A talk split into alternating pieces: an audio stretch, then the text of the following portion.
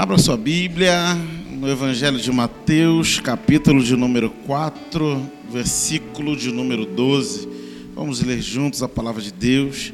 A nossa televisão ainda não, não consertou, irmãos. Nós precisamos consertar brevemente.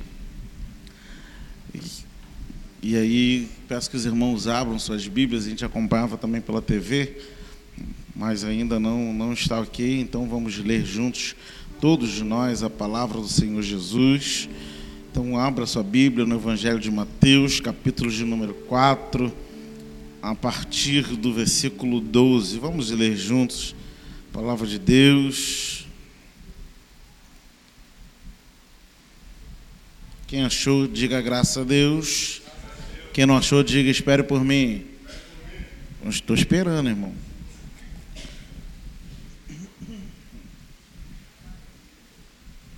Evangelho de Mateus é o primeiro evangelho do Novo Testamento. Pode, os irmãos podem ficar sentados mesmo. Nós vamos ler juntos. Pode ficar como sentir mais à vontade. O Evangelho de Mateus é o primeiro evangelho, o primeiro livro do Novo Testamento. Os evangelhos falam de Jesus, Mateus, Marcos, Lucas e João, sendo que Mateus, Marcos e Lucas são evangelhos diferentes do evangelho de João. São evangelhos sinóticos, porque eles falam da mesma coisa, eles tratam do mesmo assunto. João, ele também fala de Jesus, mas é uma linguagem totalmente diferente. Cerca de 30% do que João fala está é, falando juntamente com os outros evangelhos. Então, os três evangelhos, eles são sinóticos e aí eles falam da mesma coisa. Então nós vamos ler o primeiro evangelho sinóticos, sinótico, que é Mateus, capítulo 4, versículo 12. Eu serei breve, irmãos. Não vou tomar muito tempo hoje, mas tem uma palavra da parte de Deus para a sua vida. Quem ainda quer ouvir uma porção da palavra de Deus, diga glória a Deus. Diz assim, João, é, Mateus capítulo 4, versículo 12. Jesus, porém, ouvindo que João estava preso, ele voltou. João estava onde, irmãos? João estava onde?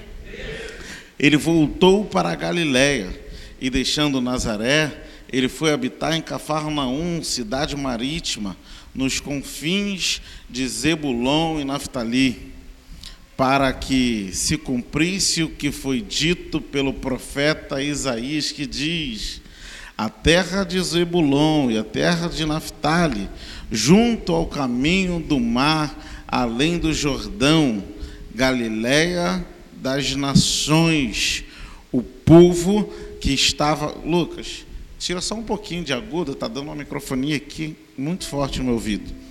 Isso. A Galiléia das nações. Versículo 16: O povo que estava assentado em trevas, ele viu uma grande luz, e aos que estavam assentados na região à sombra da morte, a luz raiou. E desde então começou Jesus pregar, dizendo: Arrependei-vos. O que, que Jesus começou a pregar? Porque é chegado o reino dos céus, e Jesus andando junto ao mar da Galileia, ele viu dois irmãos, Simão, chamado Pedro, e André, aos quais lançavam as redes ao mar, para, é, porque eles eram pescadores. E disse Jesus: Vinde a mim, e eu vos farei pescadores de homens. Então eles, deixando logo as redes, seguiram-no. Amém? Feche seus olhos. Deus, em nome de Jesus, nesta noite nós queremos te glorificar, Senhor, por Sua palavra, queremos te glorificar, Senhor, pelo texto que acabamos de ler e te pedimos, fale aos nossos corações, que possamos entender, Senhor, aquilo que o Senhor tem preparado para cada um de nós nesta noite. Abra os nossos corações para que possamos entender, Senhor, aquilo que o Senhor tem preparado para nós para que possamos sair daqui mais crentes do que nós entramos, em nome do Senhor Jesus. E toda a igreja diga. Ora, coloque a sua Bíblia no colo e aplauda bem bonito a palavra de Deus. Glória a Deus. Queridos, a palavra que nós acabamos de ler fala sobre Jesus, Jesus e o seu início do ministério. Quando Jesus ele inicia seu ministério, a Bíblia diz que ele, a Bíblia conta Jesus sobre o seu nascimento, quando ele era um bebê. Depois a Bíblia relata sobre Jesus crescendo um pouco mais, ele com 12 anos no templo, né, ensinando aos homens, aos doutores da lei. Depois a Bíblia não fala mais Jesus, a partir dos seus 12 anos, a Bíblia não fala dele.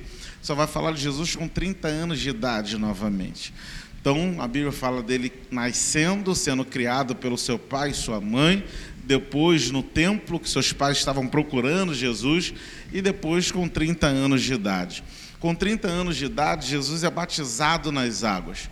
Quando Jesus é batizado nas águas, ele vai até João. Quem batiza Jesus? João. João era primo de Jesus. E aí João batiza Jesus, João Batista. Batista porque ele era o batizador.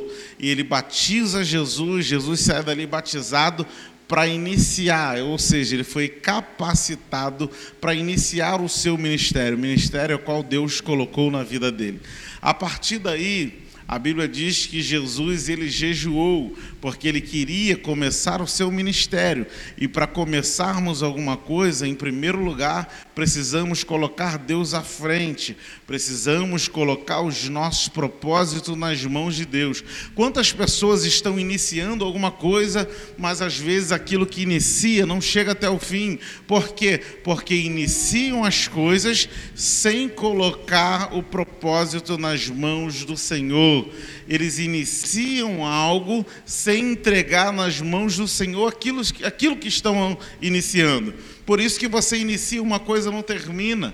Por isso que você começa não tem força de chegar até o final, porque você está iniciando na sua força. Mas quando iniciamos na força do Senhor, nós chegamos até o final, concluímos aquilo que um dia iniciamos, porque colocamos Deus na frente. Jesus está começando o seu ministério e ele está iniciando algo e ele prefere jejuar. Então ele começa jejuando. A Bíblia diz que ele jejuou 40 dias.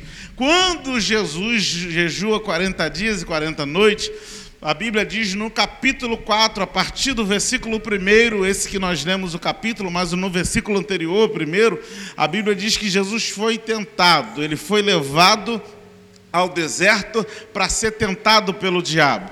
A Bíblia diz: Jesus, depois de jejuar 40 dias e 40 noites, foi conduzido pelo diabo ao deserto para ser tentado. Ou seja, quem levou Jesus, ou melhor, ele foi conduzido pelo Espírito para ser tentado pelo diabo.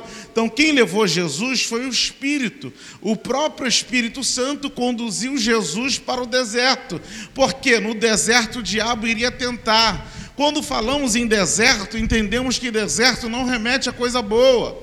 Quando falamos em deserto, pensamos logo em lugar que não tem água lugar que é seco, lugar que não se planta e não se colhe nada. Quando falamos em deserto, vimos que deserto não é um lugar agradável de se estar. E nós, como cristãos pentecostais, nós temos jargões aonde falamos: "E varão, como é que você está?" Ih, estou passando pelo deserto. O irmão está dizendo o quê? Está passando pela luta, pela dificuldade, pelo lugar que não tem água, pelo lugar que não tem provisão. Então Jesus foi conduzido ao deserto pelo Espírito Santo. Então não foi o diabo que conduziu Jesus, foi o próprio Espírito Santo.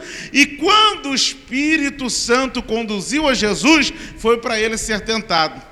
Primeira lição que tiramos nesta noite: nem sempre o Espírito Santo nos levará somente a lugares bons. Às vezes nós seremos conduzidos a momentos ruins, a lugares difíceis pelo próprio Espírito, porque precisamos ser provado, mas não provado para ser reprovado. Precisamos ser provados para sermos aprovados pelo Senhor Jesus. Então, o deserto que você está passando não é para a sua sua reprovação, e sim para que você seja aprovado e aprovado por Deus. Deus tem bênção para você nesse deserto. Deus tem resposta para você nesse deserto. Deus tem provisão para a sua vida nesse deserto.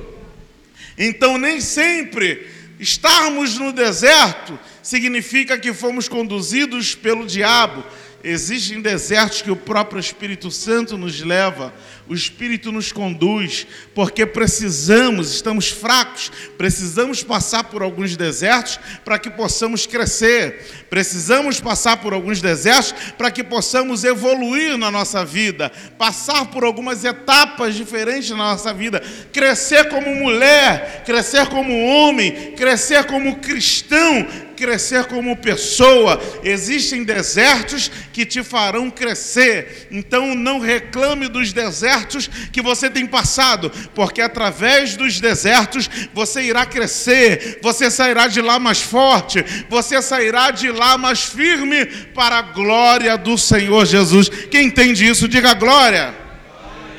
Então o Espírito conduziu. Só que Jesus estava preparado, o que, que ele fez? Ele jejuou. 40 dias e 40 noites.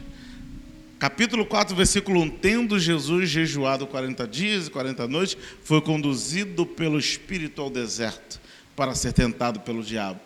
Então, muitas das vezes, o diabo irá nos tentar, mas nós devemos estar preparados. Pastor, como nos preparamos para as tentações do diabo? Através de busca do Espírito Santo, através de oração, através de consagração, através de uma vida separada com Deus, através de jejum. Quando eu falo jejum, tem uns crentes que até regalam o olho. Pastor, jejum é coisa do passado. Que nada, irmãos. O endereço do céu ainda é o mesmo. Diz assim, ó, 33, 3, clama a mim e responder-te-ei, anunciar-te-ei coisas grandes e firmes que ainda não sabe. Para a gente falar com Jesus, a gente tem que clamar, tem que falar com Ele. Pastor, o que é jejuar? Jejuar é você se abster de alguma coisa que satisfaz a sua carne para você abater a carne e fortalecer o espírito. No período de jejum, você tem que estar jejuando estar orando, fortalecendo o espírito, clamando a Deus, falando com Ele, ouvindo louvores. Existem jejuns parciais e jejum é, total. Quando você faz um jejum de 24 horas, você não pode fazer um jejum total. Jesus fez jejum de 40 dias. É óbvio que ele não fez jejum total porque um ser humano não pode ficar 40 dias sem beber líquido. Então ele bebia líquido, tanto que a Bíblia diz que tendo Jesus jejuado 40 dias, teve fome. Se ele jejuasse total, ele teria sede também. Você entende isso? Diga glória a Deus. O corpo humano tem mais de 50% de água no seu corpo. Ou seja, então nós precisamos de água. Então, quando você faz o jejum longo, você pode fazer o jejum parcial de somente sólidos. Você pode fazer um jejum de três meses. De quê? Fazer um jejum de três meses só de pão. Eu gosto de pão. Eu vou jejuar só de pão. Pastor, eu gosto de refrigerante. Aleluia, estou todo arrepiado. Coca-Cola. Ai, tá aqui. Pola tudo o braço. Então você vê uma coisa que você gosta muito, tá rindo é com você, né, crente?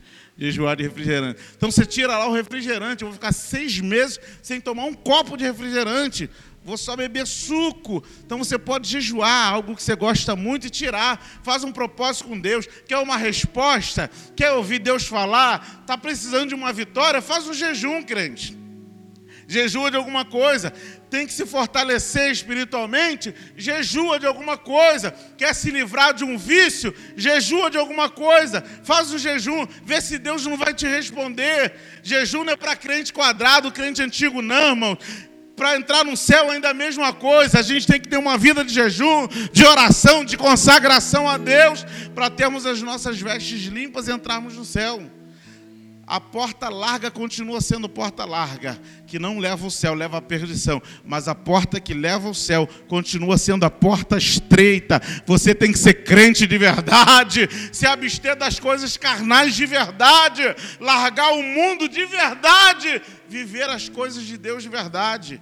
Tem crente que agora, pastor, eu sou crente moderno. Eu vou entrar nesse mesmo céu, aleluia. Só que eu faço tudo, aqui e lá. Você pode fazer tudo, irmão. Você pode beber, você pode se prostituir, você pode cheirar, você pode se drogar. A única coisa que você não pode é entrar no céu. Quem entende isso, diga glória a Deus. Então, para você entrar no céu, a porta ainda é estreita, irmãos. Não existe porta larga. Então, você tem que fazer jeju. Jesus jejuou. Jesus teve uma vida de jejum. O que, que você é melhor que Jesus para não buscar? Jesus venceu a tentação na oração no jejum. Porque você quer vencer a sua tentação aqui, ó, na força do seu braço. Você é melhor que Jesus? Eu conheço, eu tenho expertise, eu conheço, eu entendo tudo, vou vencer tudo no meu conhecimento, que eu já estudei, já vi como é que faz. Você vai vencer nada, tu vai quebrar a cara de novo, tu vai cair de novo, você vai se dar mal de novo, você vai se enfraquecer de novo. Então esteja firme em oração, em busca, em jejum. Pastor, eu queria ouvir uma palavra de vitória, que eu vou receber um carro novo. Carro novo eu também quero, mas antes de querer carro novo, eu quero morar no céu. Então você não tem uma palavra que vai receber um carro novo, mas você tem uma palavra que vai mudar o seu caráter e vai te fazer morar no céu, crente. Você quer ouvir uma palavra de alta ajuda? Você está no endereço errado.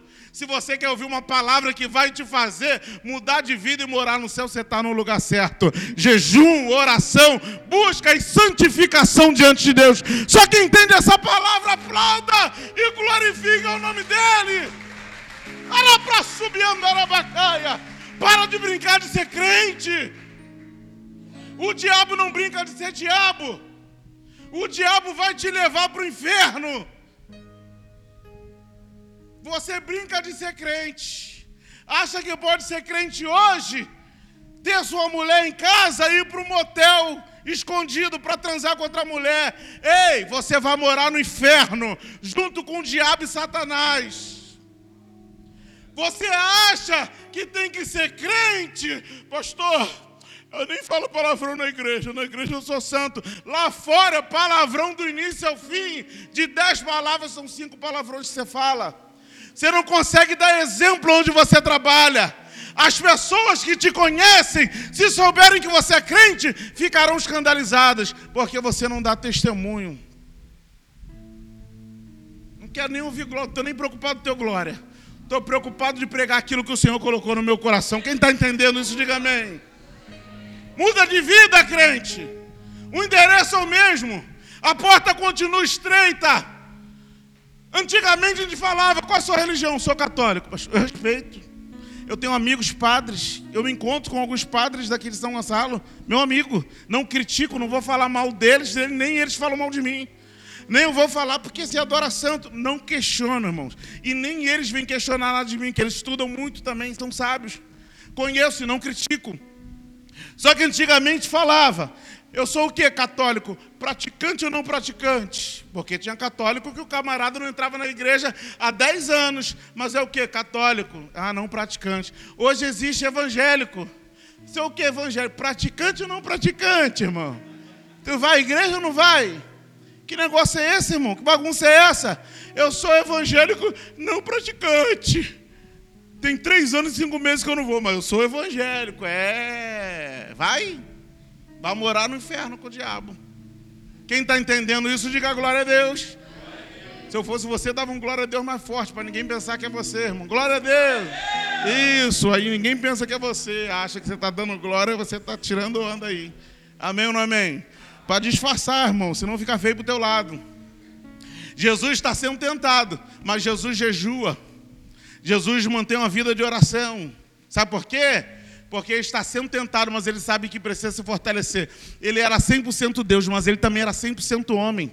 Então, enquanto ele era 100% homem, ele estava também, irmãos, é, propenso a passar por tudo que nós passamos como homem: tristeza, alegria, desejos carnais, tudo Jesus passou. Então ele estava jejuando para tentar ficar firme e ficar forte na presença do Senhor na presença de Deus. O diabo veio para tentar e ele conseguiu resistir. Só que no capítulo, no versículo 12, que nós lemos, foi introdução, começo a pregar agora, meu irmão. Quem está comigo, diga a glória. Mas começo e já termino rápido, fica tranquilo, mano. Segura aí, obreiro, não deixa ninguém embora, não, fica na portaria lá. No versículo 12 diz o seguinte: que Jesus, pois, ouvindo que João estava preso, ele voltou para Galiléia. Olha o que está acontecendo, deixa eu te explicar o que está acontecendo. Jesus foi batizado por quem? Por João Batista. Jesus foi, foi batizado para iniciar seu ministério. O que, que ele fez? Para se fortalecer. Jejuou quanto tempo? 40 dias. Aí, ele foi conduzido para onde? Por quem? Está aprendendo, hein, crente? Oh, glória a Deus. E aí ele foi conduzido para ser tentado por quem? Pelo diabo. Ele foi tentado e venceu. O diabo tentou na Bíblia, na palavra, ele venceu na palavra. Estava firme no espírito e na palavra. Como é que você está? No espírito e na palavra. Pastor, na palavra eu estou bem, mas no espírito, ou no espírito eu estou bem, ou na palavra não adianta, tem que estar tá completo. Se você tem uma pendência na palavra, estuda, vem para cá estudar. Se você tem uma, uma pendência no espírito, vem orar, vem sábado na consagração. Vem estar aqui orando com as irmãs. Então Jesus estava bem na palavra e no espírito, estava jejuando e orando e estava com a palavra na ponta da língua. Quando isso aconteceu, aí passou a tentação. Versículo 12. Jesus, sabendo que João estava preso, que João, aquele que batizou ele, João Batista, primo de Jesus, ser mesmo mais velho que ele, esse, estava preso. O que vai acontecer com João? Pediram a cabeça dele, irmãos. Ó, pede, eu quero a cabeça de João. Sabe o que vai acontecer com João? Vai ser degolado e morto. Aí quando ele vai ser degolado e morto, aí Jesus, sabendo que João estava preso, aí Jesus veio para se cumprir a palavra. A palavra que está em Isaías capítulo 9, versículo 1, 2 e 3. E a própria Bíblia diz aqui, olha, o versículo que se cumpriu, e diz aqui que Jesus estava na terra de Zebulon, na terra de Naftali, junto ao caminho o mar da Galileia, o, mar, o, o rio, além do Jordão, a Galileia. E Jesus estava saindo de um lugar, estava indo para o outro. De onde Jesus estava saindo? De Nazaré. Para onde Jesus foi? Ele passou em Cafarnaum para chegar na Galileia. Por que, que ele saiu de Nazaré para chegar na Galileia? Para se cumprir o que estava escrito em Isaías capítulo 9, versículo 1. Isaías, ele é chamado de profeta messiânico, sabe por quê? Porque ele foi o profeta que mais profetizou acerca do Messias. Então ele está profetizando. Vá lá depois, Isaías capítulo 9, versículo 1, mesma coisa está escrito aqui. Que Jesus saiu de um lugar para o outro. Por que, que Jesus saiu? Pelo um propósito. Para que, que Jesus saiu? Para que se cumprisse o que estava escrito na profecia de Isaías. Sabe quanto tempo antes Isaías escreve isso aqui? 650 anos antes de Jesus vir à terra. Você imagina Isaías. Deus fala: escreve aí. Saiu de Nazaré, passou em Cafarnaum e foi até a Galiléia. Escreve aí, Isaías. Estou escrevendo de quem? Estou falando de quem? Não interessa é saber, escreve aí. Isaías profetizou. Isaías morreu como profeta sem ver a sua profecia se cumprir. Que loucura! Isaías morreu frustrado, eu acho que eu escrevi um monte de profetada, coisa que não aconteceu. 650 anos se passaram. Jesus está passando, oh glória a Deus. Ele está saindo de Nazaré, está passando por Cafarnaum e chegando na Galiléia. Para que, que Jesus está fazendo isso? Para que se cumprisse a palavra de Deus e a profecia de Isaías. Por que, que Jesus está fazendo isso? Para que se cumprisse o processo de Deus na vida dele. Para que, que Jesus está fazendo isso? Porque o Pai tinha um propósito que ele passasse por isso.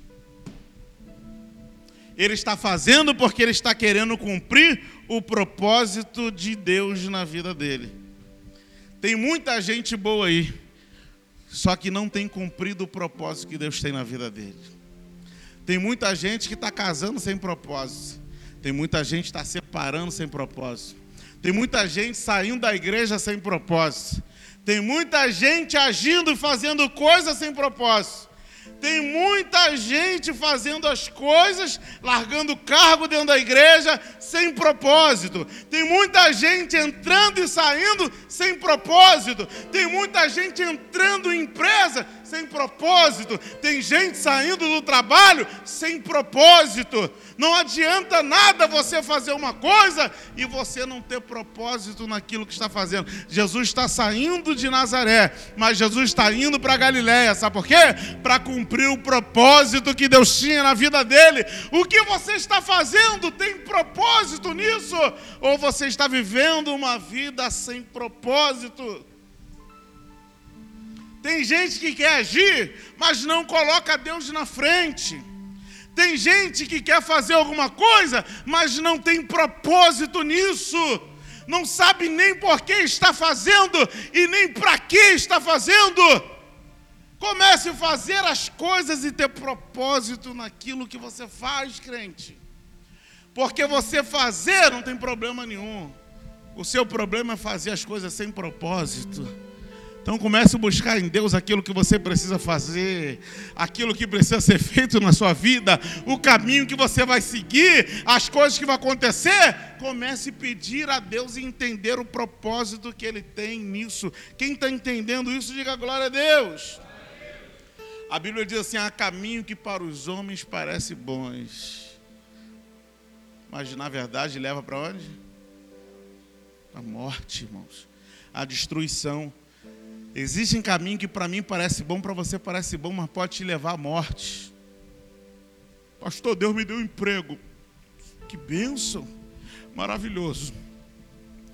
É para trabalhar todo domingo à noite numa boatezinha. Servindo só uísque para a pessoa. O camarada era o quê? Viciado em uísque. Vai trabalhar na boate servindo uísque. Vai dar ruim para tu, irmão. Tem propósito de Deus? Sim ou não? Não tem, tu vai cair, irmão. Tu vai quebrar a cara. Tu vai tomar da número 1 a número 51, tu vai cair no chão, o cachorro vai lamber a sua boca ali, irmão, na calçada. Você está vendo que para você parece bom, mas vai te levar à morte. Caramba, sem propósito nenhum. Não sabe nem o que está fazendo da vida. Para um pouco, pensa, analisa. Vai te fazer bem. Vai te trazer vida ou vai te trazer morte? Comece a fazer as suas coisas com um propósito. Quem está entendendo isso, diga glória a Deus. Deus está falando com alguém nesse lugar. Ô oh, glória! Se você não faz as coisas certas, irmão, você erra. Romanos 12, 2 diz o quê? A vontade de Deus é. A vontade de Deus é isso, irmão. Boa, perfeita, agradável. Será que isso é vontade de Deus para a sua vida? Comece a entender aquilo que Deus tem para você, aquilo que Deus quer fazer. Se Jesus está ali, Ele está fazendo algo com um propósito, para que se cumprisse a palavra. Qual o seu propósito? Qual o propósito de Deus na sua vida? Que Deus tem preparado para você, o que Deus tem separado para você, crente. Comece a fazer as coisas com um propósito. Isaías capítulo 9 versículo 1 e 2. Diz, sabe o quê? Que ele veio trazer a luz para aqueles que estavam em trevas. O mesmo texto que diz aqui em Mateus capítulo 4, diz Isaías capítulo 9. Que a televisão não estava funcionando, senão eu tinha botar ali agora você vai ver. Mas depois você vem em casa com calma. Jesus ele veio para trazer a luz àqueles que estavam em, em trevas. Você é seguidor de Jesus? Você diz para os outros que você é cristão? Sabe o que é cristão? Pequenos cristos. Se você é cristão, você tem que ter o mesmo propósito que ele teve: trazer a luz diante das trevas. Só que tem gente que quer ser luz só dentro da luz. Existe luz dentro da luz, irmão? Dá para ser luz dentro da luz? Eu estou aqui na luz, eu vou trazer mais uma luz. Eu sou luz aqui? Sim ou não? Olha, aqui está escuro, vou clarear. Clareei alguma coisa, irmão? Estava escuro aqui, clareei. Luz não é luz dentro da luz. A luz é luz dentro das trevas.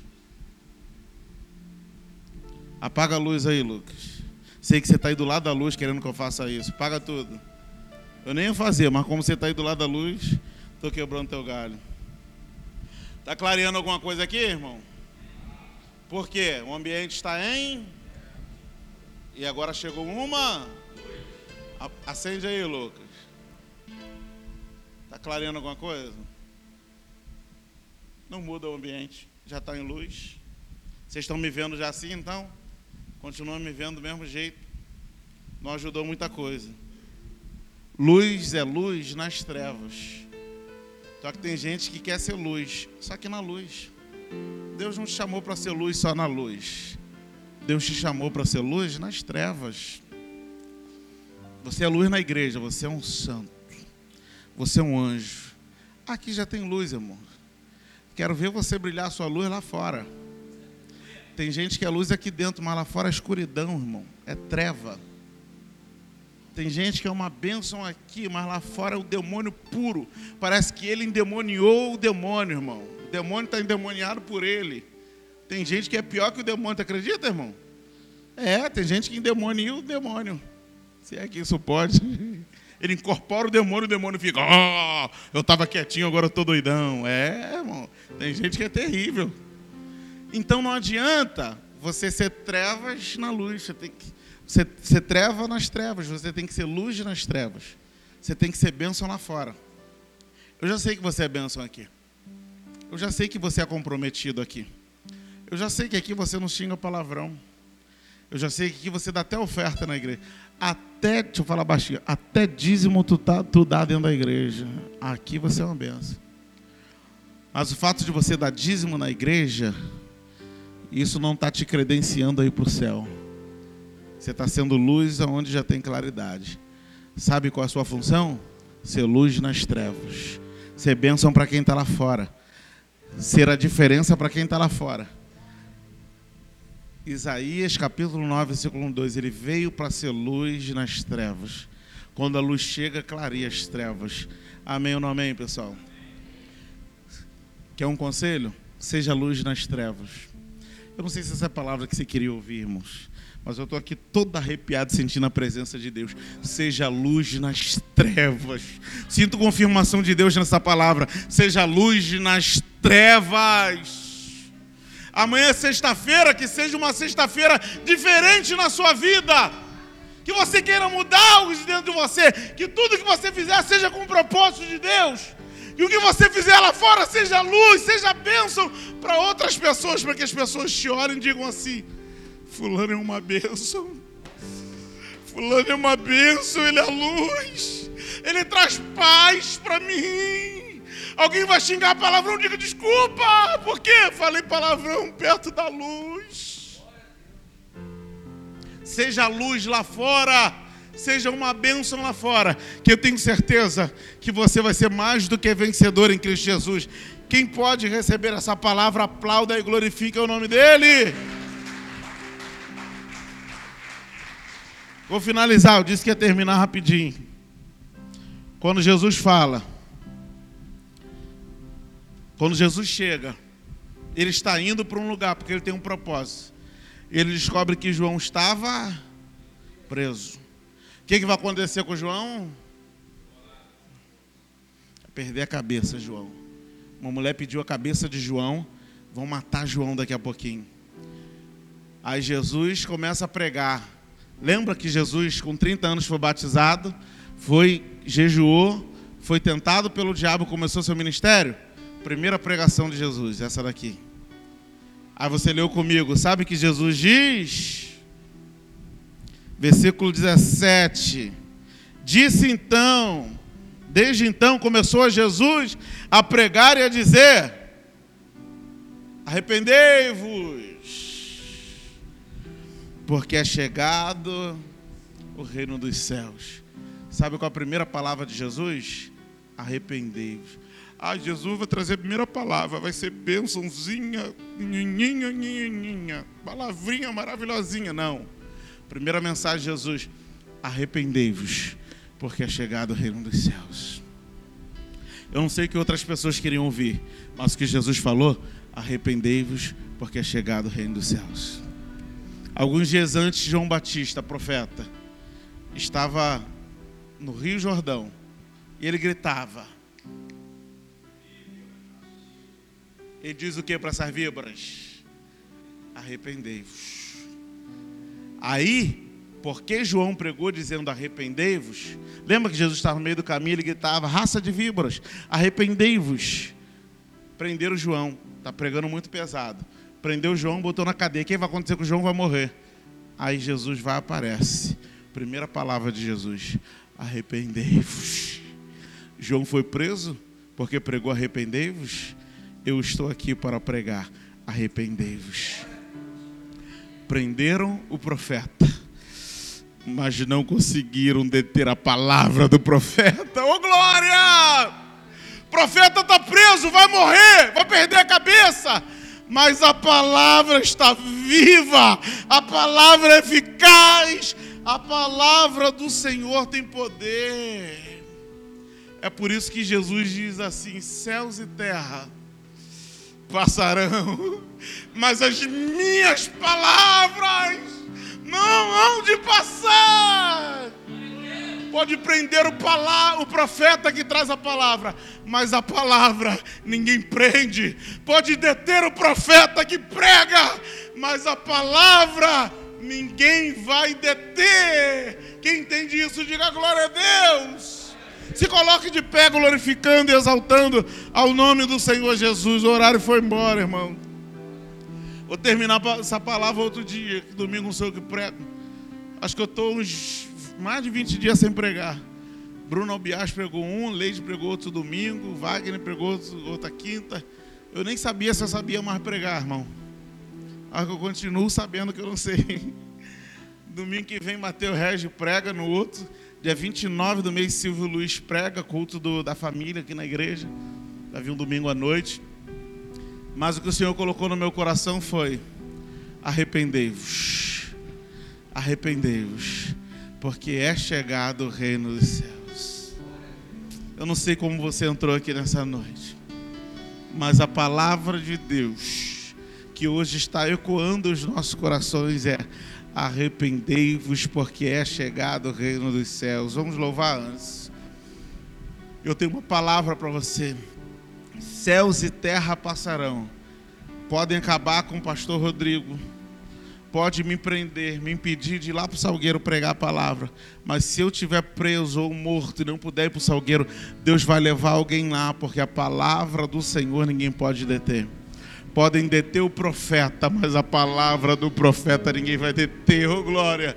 Tivemos a última edição do Encontro Radical pessoas, dezenas de pessoas foram impactadas, quase 30 almas para Jesus. Podem até me impedir de estar no encontro radical, mas a palavra do Senhor irá ecoar naquele lugar.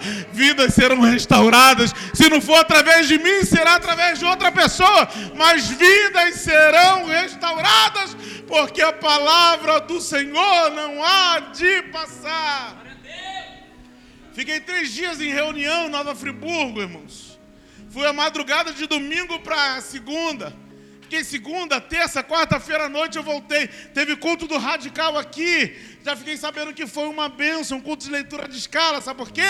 Porque podem até impedir que eu esteja, mas a palavra do Senhor esteve.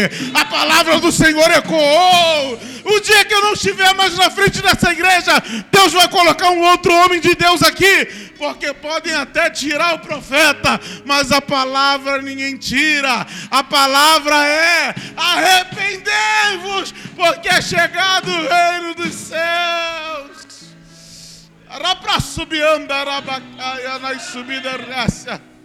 Sabe para que Deus te chamou? Para ser luz. Sabe para que Deus te chamou? Para deixar legado, não herança. Sabe para que Deus te chamou? para fazer a diferença na vida de alguém. Deus quer te usar como canal de bênção. Deus quer te usar como referência, irmãos, dentro dessa igreja. Deus quer te usar como referência dentro desse bairro. Deus quer te usar como referência dentro do município de São Gonçalo. Deus quer te usar como referência no estado do Rio de Janeiro. Deus quer te usar como referência nesse país. Deus quer te usar como referência, porque não dizer neste mundo Deus vai te levar, Deus vai te conduzir para lugares que você ainda não imagina, mas para isso você precisa ter propósito e você precisa ser luz.